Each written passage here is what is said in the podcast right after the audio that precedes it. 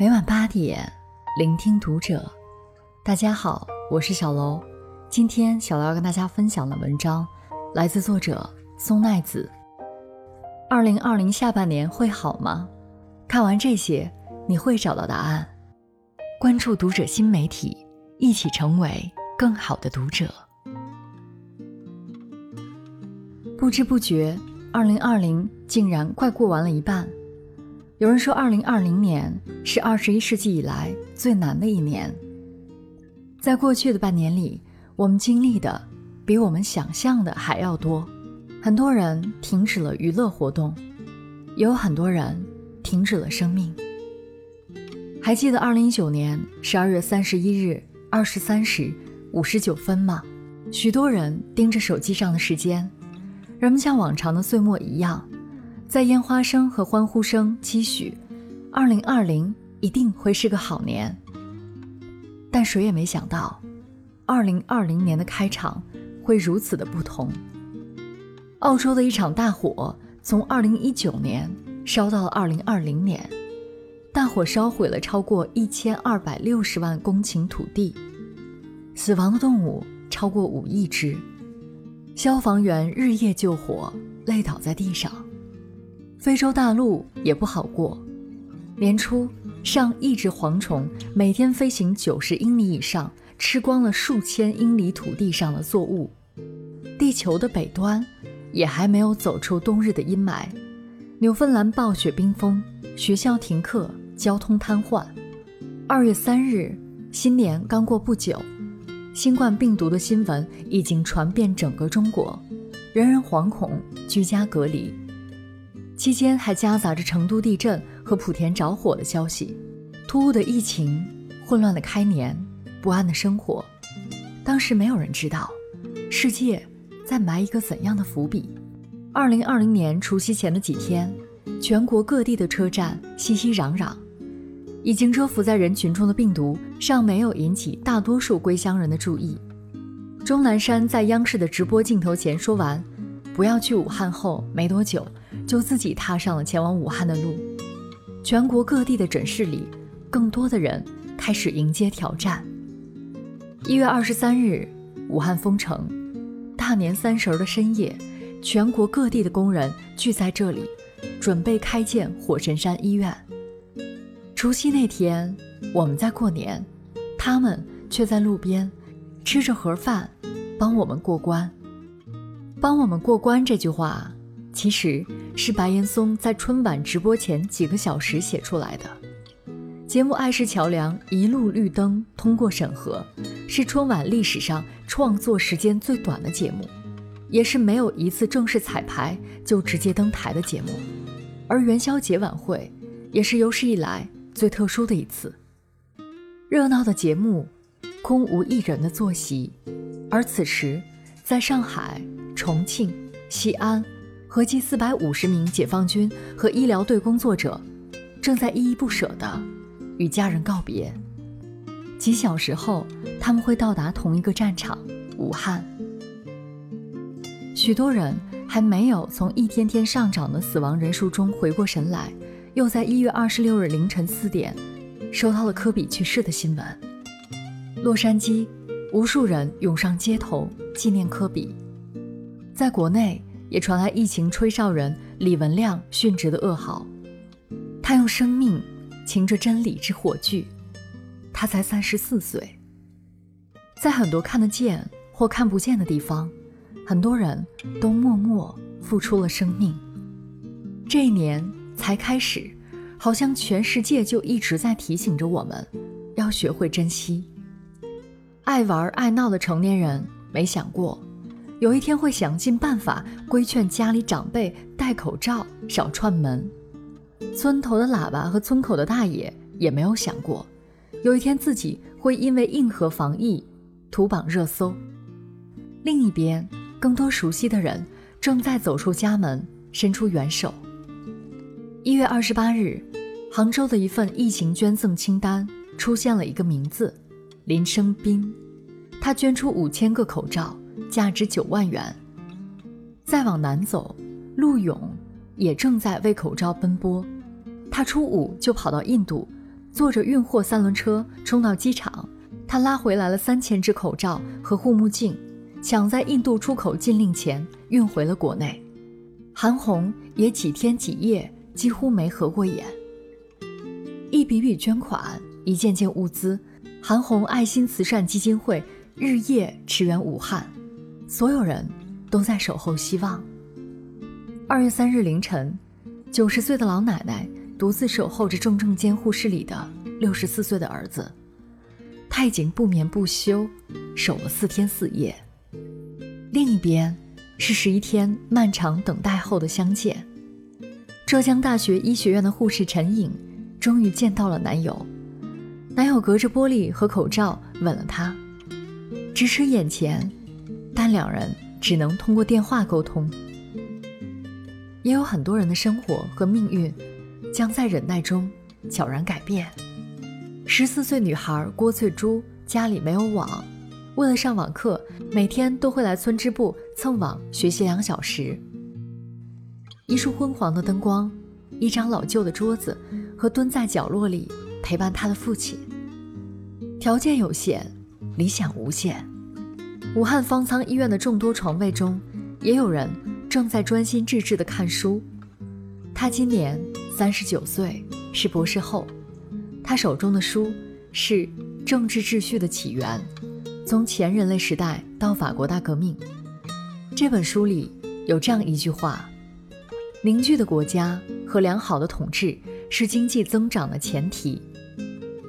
从容向上以及生生不息的渴望，已经让这个凝聚的国家开始看见更多的希望。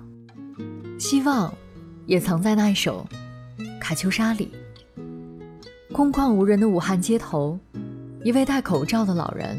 边走边用手风琴拉唱着《卡秋莎》。三月初，上海援鄂医疗队的刘凯在送病人王鑫做 CT 返回途中，把病床停在医院大楼前，让病情严重的他欣赏了一次久违的日落。鸡汤杀手张文宏也开始以另外一种方式打破人们的焦虑，他的硬核语录让更多的人清醒安心。同为段子手的朱广权，则坐上了央视新闻直播间。连线的另一端，就是最懂女人的男人李佳琦。直播这个词儿，成为这个春天里最热门的词语。马云则来到薇娅的直播间，嘱咐她好好卖货。隔着屏幕，许多人还看到了令人振奋的一幕。三月八日，张伟丽在拉斯维加斯打满五个回合。赢下乔安娜，成功卫冕。她是 UFC 第一个中国冠军，甚至是第一个黄种人冠军。一个月后，零点的武汉不宁静，货船鸣笛，车轮驶过长江大桥。这座城市的解封，在宣告这个漫长冬日的结束。而刘强东，则在一片嘈杂声中悄然卸任京东法定代表人。这位草根出身、白手起家的奋斗者，在这一年，逐渐淡出了这片他苦苦挣扎打下的江山。九零后女孩李子柒的热度，在这个春天，盖过了这位失意的中年人。四月二十九日，李子柒在 YouTube 上的粉丝已突破一千万，她和袁隆平一起成为了农民丰收节推广大使。湖北五峰。一家卤菜店开始复工，案板下是上网课写作业的女儿，案板前人来人往，桌下是未来，桌上是生活。长久被忽视的中年女演员群体，也因为一个刘敏涛表情管理的热搜，在初夏的五月被另眼相待。她无所顾忌的模样，让很多人看到一些旧标准正在慢慢。被取代。复工的人群里，还有一位叫陶勇的医生，他从热搜上消失了四个月。五月十三日，陶勇医生恢复出诊，他再次遇到了为他挡刀的那位病人家属。平时在医院里，他就用右手敲打键盘，左手一边坚持接受康复训练，隐忍蛰伏、重启。在中国，扛起责任的人远不止此。十年前，任正非说：“我们的海外业务艰难。”两千年的时候，我们只卖了一台设备。十年后，华为已经为最新的智能手机自主设计了半导体芯片。五月二十七号，孟晚舟等来的依旧是不利于判决的坏消息，而任正非仍然站在那里，在国家利益面前，他选择舍小家为大家。而那个怼起人来耿直爽快的外交部发言人耿爽，在奋战了四年后，到了卸任的那天。记者会上，他说：“无论走到哪里，我都会继续讲好中国故事，传递中国声音。在此跟大家道别，我们后会有期。在艰难而漫长的上半年里，我们一边与过去道别，一边愈加憧憬着明天。一切都好像生生不息。”老舍说：“人要为了明天而活着，因为记忆中。”有朝阳、小路。深夜，一名快递小哥借着路灯的光与女儿视频。为了哄哭闹的女儿睡觉，他对着镜头笨拙地跳起了舞。他说：“每天回家都很晚，女儿很想他，但为了家人能过上更好的生活，还是要努力工作。”火车站里，一位挑着繁重行李的大爷。正在赶车，对他们来说，远方和复工这两个词，就是活着的希望。王波是生活在济南的湖北人，他被困在武汉整整七十六天。武汉解封，他终于回到了济南的家，发现自己武汉车牌的车停了足足八十几天，积满灰尘的车窗上，有人写了这样一句话：“祝您平安。”六月十一日，北京传来新增本土病例的新闻，短短十几天，核酸检测就超三百万人，应查尽查，应检尽检，网友们都高呼：“这就是北京，相信北京，相信北京速度。”其实，效率背后是汗水、忍耐和尽责。更让人泪目的是。有许许多多来自湖北的人都加入到了抗疫中来。一百五十名武汉康复者捐献了三万五千八百毫升的血，调往北京、吉林等地。这样的国家怎么会没有希望呢？前段时间，《人民日报》发布了一则英文视频，“This is China”，选择用英文来讲述，是因为我们想让全世界的人看见，过去半年。这个国家遭遇了什么，又做到了什么？这是中国，为了整个国家的安全，临时封锁一个城市。这也是中国，举国之力去保卫一个城市。这是中国，我们选择待在家中，以保障更多人的安全。这也是中国，他们为了更多人民的安全四处奔波。这是中国。被质问、诋毁和诽谤，这也是中国传递善意、责任感和信心。这是中国遭受寒冬的打击，这也是中国在温暖的春天迎来新生。这就是中国，千百年来中华民族历经苦难，但没有任何一次苦难能够打垮我们。以上。就是我们的二零二零过去半年来的缩影。二零二零年很难吗？是的，但不是因为它是二零二零，而是因为每一年都有难的时候。二零零三年的非典，二零零八年的大地震，都让千万人哀痛。二零二零年会好吗？是的，不是因为它足够特别，而是因为每一年。最终都会好起来。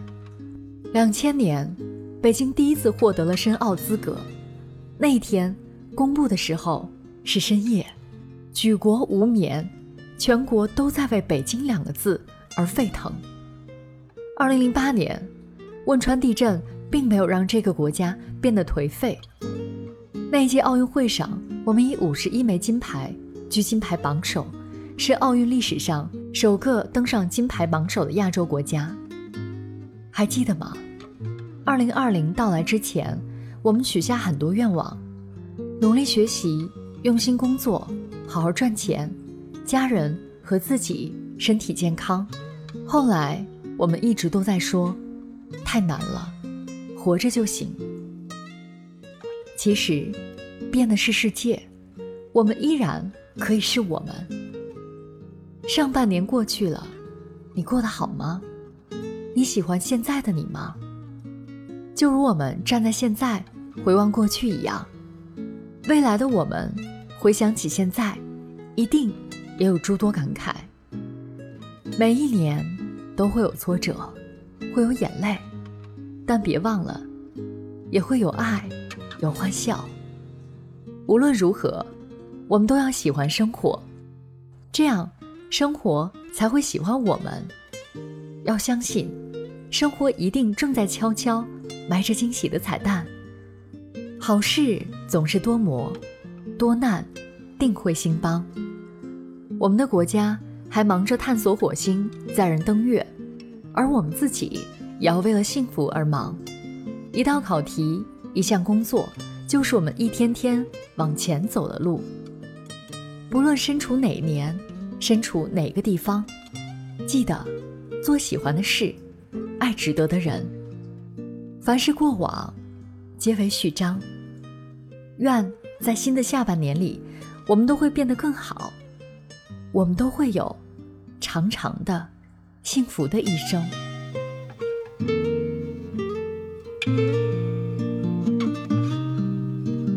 本期节目到这里就要结束了，感谢大家的收听，我们下期再会。